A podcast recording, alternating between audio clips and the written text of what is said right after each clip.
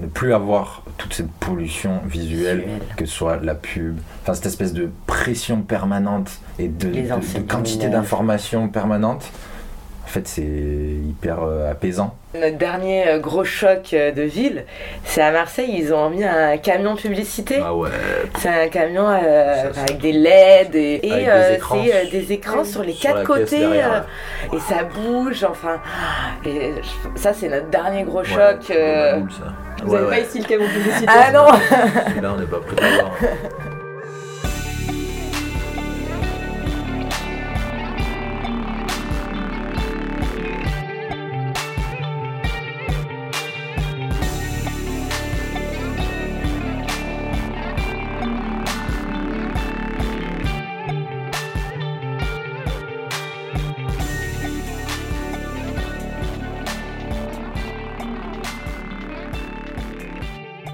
En arrivant à Marseille, il y a un an et demi, j'ai tout de suite rencontré des gens attirés par la même passion que moi, l'écologie.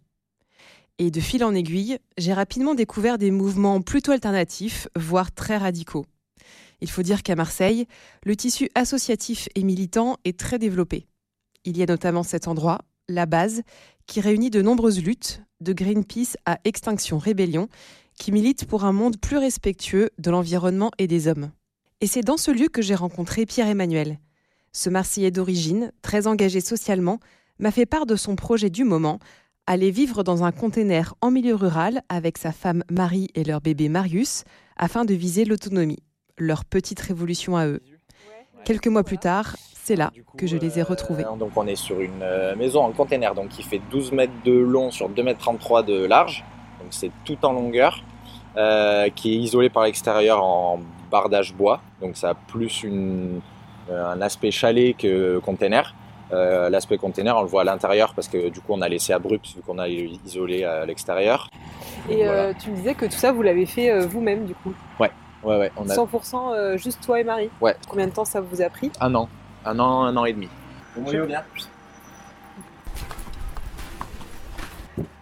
On a le coin salon, donc avec deux canapés euh, avec des coffres en dessous euh, de rangement, un petit poêle à bois avec son rangement bois pour nous chauffer.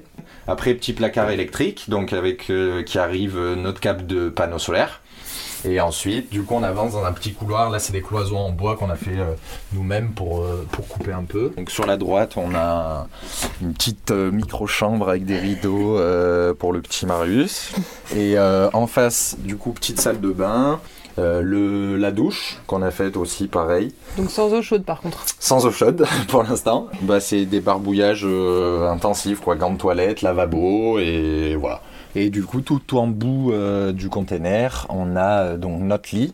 Et en fait, euh, notre lit est relié à des poulies, à un câble qui vient sur un treuil manuel. Et du coup, en fait, on peut monter notre lit et ça permet d'avoir et un lit et un dressing euh, dans la même, euh, sur la même zone, quoi. Votre vie avant ça, ça ressemblait à quoi? Avant, on habitait tous les deux sur Marseille euh, et euh, il y a eu le confinement. Et du coup, euh, on s'est retrouvés tous les deux euh, dans notre euh, joli appartement euh, de Marseille. Donc ça c'était en 2020. hein. Ouais. Ouais. On avait déjà pour projet depuis quelques temps euh, de monter un village avec des copains, euh, quelque chose de plutôt autonome.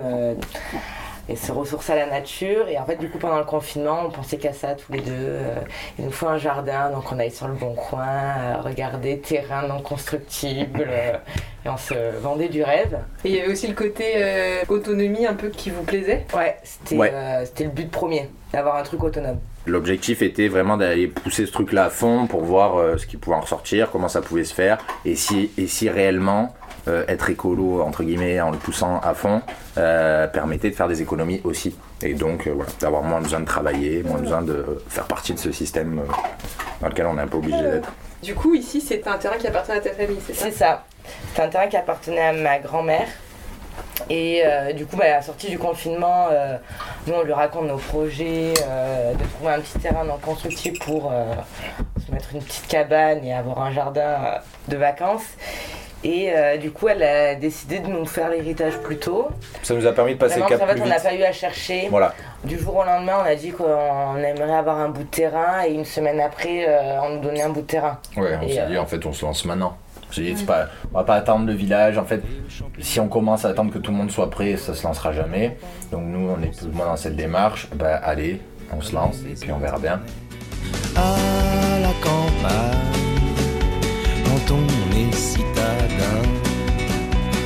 À la campagne, on demande aux paysans le temps qu'il fera demain. Ce concept de faire cette maison-là, ou même moi je vois par rapport à ma famille, etc.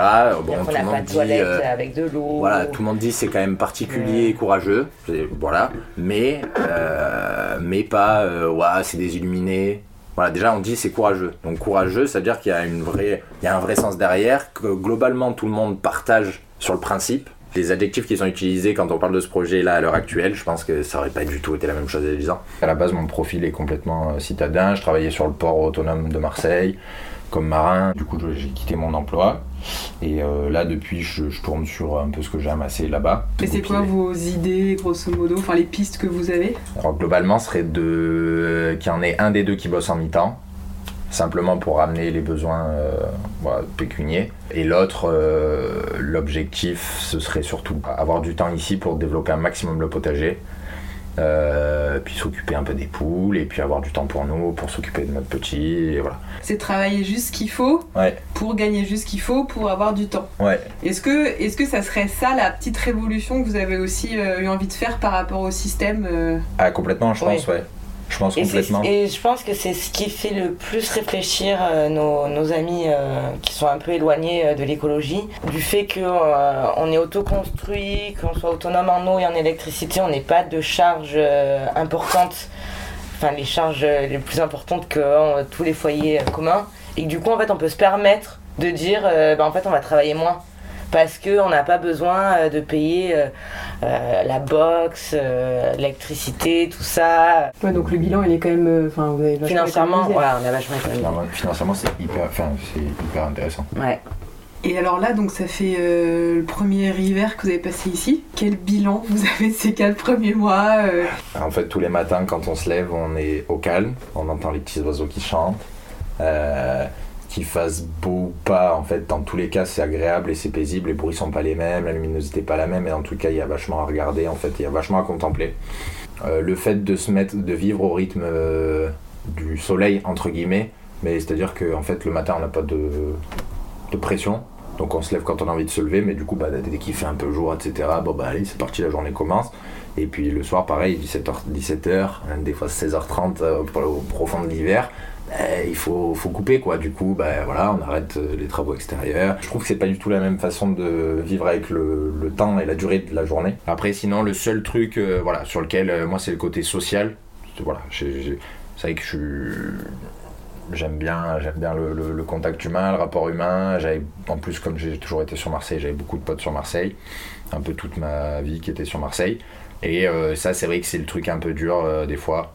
Surtout qu'on est encore un peu en lien avec eux, donc on, on voit tout le monde faire plein de trucs ensemble, et puis nous on est là, et il pleut, et on est à l'intérieur dans notre container, et Sans on se dit, bon, bah voilà, sans télé, et on se dit, bon, bah voilà, ça va être long. Mais est-ce que vous auriez envie de vous impliquer justement un peu dans, Ouais, ouais, ouais. dans la vie ici Ouais, ouais. Euh, Enfin, moi, en tout cas, personnellement, qui, qui, qui ai besoin de pas mal de contacts humains, euh, c'est vrai que je regardais pour.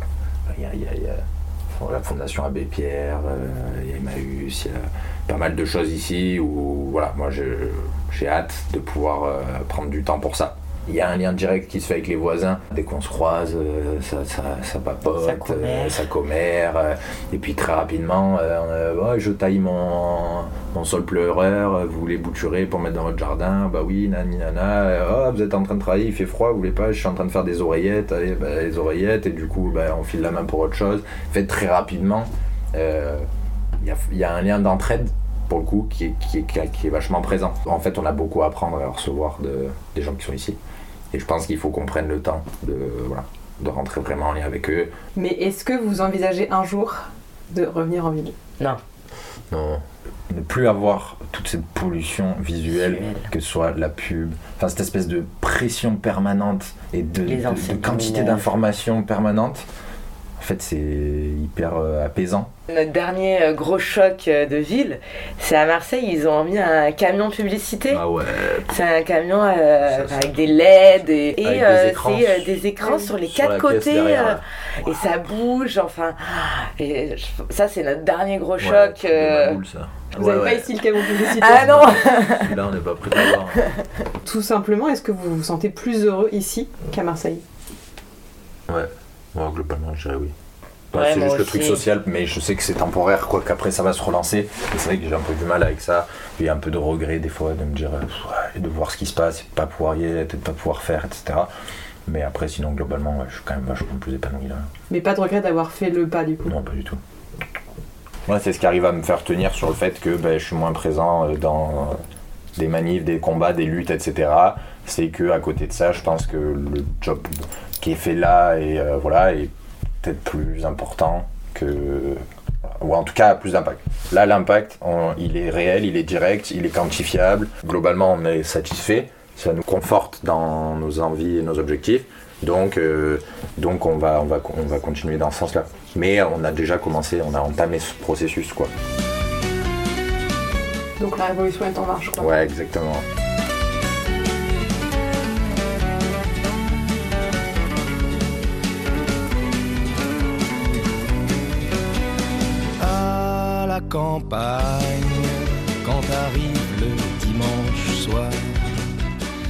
Du coup, j'ai eu envie d'en savoir plus et de rencontrer d'autres néo-ruraux installés depuis longtemps dans les campagnes.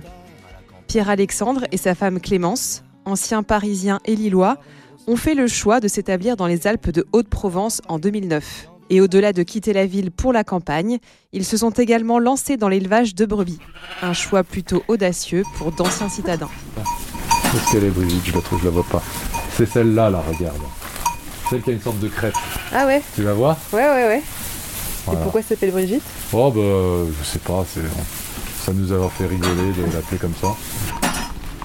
Vous êtes arrivé ici avec euh, ta femme. Ouais. Comment vous avez basculé de un mode de vie urbain à euh, ce mode de vie euh, rural? On était étudiants, moi à Paris et ma femme à Lille. Et on était sur, moi j'étais sur la fin de mes études et on attendait notre premier enfant et je me sentais pas du tout et ma femme non plus d'élever notre enfant en ville. Et ça faisait plusieurs euh, années qu'on pensait à aller vivre en dehors de la ville, dans un endroit où la nature est plus présente. Le déclic, c'était votre enfant finalement, votre premier enfant. Ouais, c'était notre premier enfant qui nous a, qui nous a permis de sauter le pas. On n'a pas quitté la ville en se disant on va devenir agriculteur. C'était pas du tout ça l'idée. On a quitté la ville parce qu'on en avait marre de ne pas pouvoir vivre correctement en ville avec nos moyens. Être salarié dans le monde agricole, c'est-à-dire ouvrier agricole, c'était un bon moyen pour mon épouse de mettre un pied, même si c'était pas un calcul. Elle a essayé, elle s'est dit bon bah il y a ça, c'est intéressant, j'ai envie d'apprendre. Euh, et c'était ça qui, c'était ça la porte d'entrée.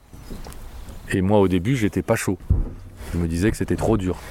Enfin, elle a trouvé un boulot chez un éleveur sans, en discutant, elle n'a pas vraiment cherché ça. Et ça lui a bien plu. Donc c'était un gars qui faisait du, du fromage de brebis. Et elle a fait ça pendant deux ans, ça lui a bien plu. Et puis après, elle s'est dit qu'elle voulait faire une formation pour faire son, son élevage à elle. Et puis après, euh, par chance, on a réussi à trouver des terres. Et donc ça s'est fait petit à petit.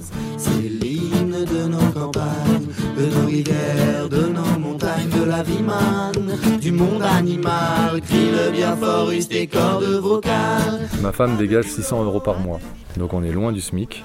Moi, je suis enseignant à, à côté, dans un collège euh, à Manosque. Au début, l'idée c'était d'arrêter l'enseignement assez rapidement, parce que faire les deux de front, c'est quand même beaucoup de travail. Mais aujourd'hui, finalement, je me dis que l'enseignement, c'est quand même, euh, un super métier aussi. Il y a l'aspect financier qui fait que je ne peux pas vivre euh, sans l'enseignement. Il faudrait trouver un, modus vivendi, j'allais dire, qui permettrait de, lever un peu le pied sur le, le volume horaire des deux, euh, de la somme des deux activités professionnelles. Et là, je serais satisfait de pouvoir les garder les deux.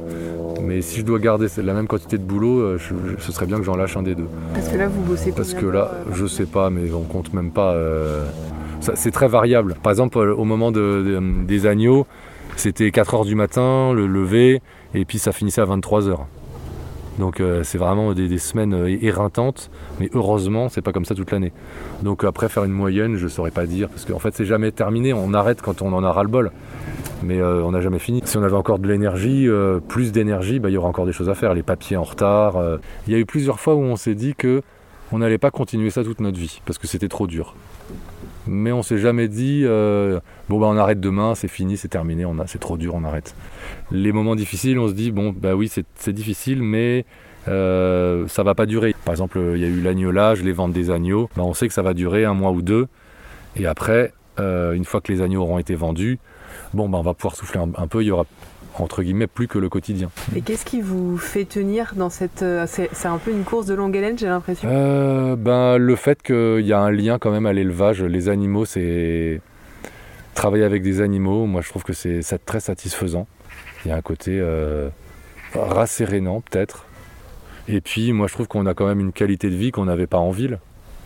Euh, là, on est au soleil, on est au calme, il n'y a pas de bruit. On peut très difficilement partir en vacances, mais les enfants ont les meilleures vacances que j'avais quand moi j'étais petit. Aujourd'hui, quel, quel bilan tu tires de tout ça, de ce changement un peu, un peu drastique? Le bilan, globalement, je, je trouve positif. On ne on est, on regrette pas d'avoir fait les choix qu'on a fait. Euh, moi, je me sens heureux, même si j'ai une pression professionnelle importante. Donc euh, voilà, l'aspect un peu négatif, c'est que ça représente quand même une énorme charge de travail, le monde agricole, euh, qu'on ne peut pas réaliser. C'est vraiment impossible de réaliser la quantité de travail que ça représente, l'astreinte avec les animaux que ça représente, tant qu'on ne l'a pas vécu. Euh, les points positifs, c'est la, qualité de vie, grandir dans un cadre euh, harmonieux qu'on n'aurait pas pu se payer en dehors du monde agricole, on va dire.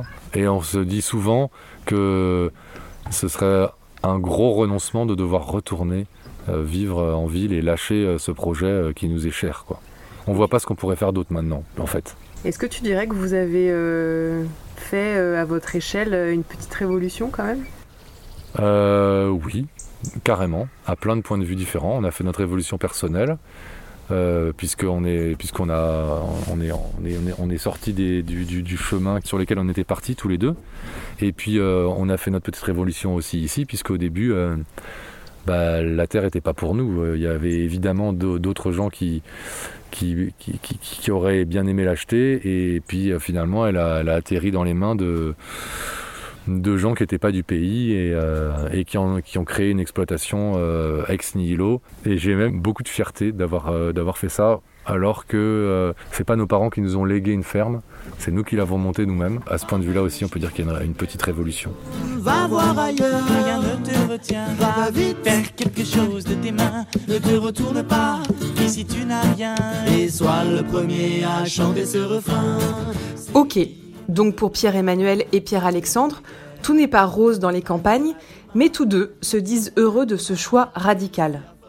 Mais est-ce le cas pour tous les néo-ruraux? Est-ce qu'il n'y en a pas aussi qui regrettent la ville, voire qui reviennent en milieu urbain? En poursuivant mon enquête, j'ai aussi échangé avec Justine, Mathieu ou encore Édouard. Eux aussi ont tenté l'aventure néo-rurale, mais devant les sacrifices qu'impose ce nouveau mode de vie, notamment en termes de revenus, de propositions culturelles ou encore de liens sociaux, ils ont tous jeté l'éponge. Comme quoi, la révolution, c'est vraiment une histoire personnelle. C'est l'hymne de nos campagnes, de nos rivières, de nos montagnes, de la vie manne, du monde animal. Crie le bien fort, tes cordes vocales. Hey!